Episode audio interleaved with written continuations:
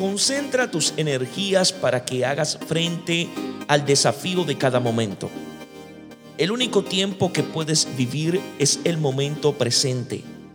Vívelo a plenitud, amando de manera comprometida a quienes encuentres y a quienes sirves y a quienes te sirven, a quienes te aman y a quienes te odian. No eches a perder con el odio el día de hoy con tu antipatía, ofrecerías hiel y vinagre a tus relacionados y así te harías fastidioso para ellos.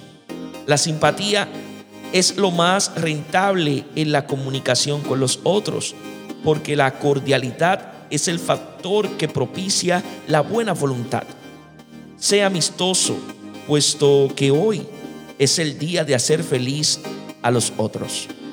Dios os bendiga en sabiduría y en santidad.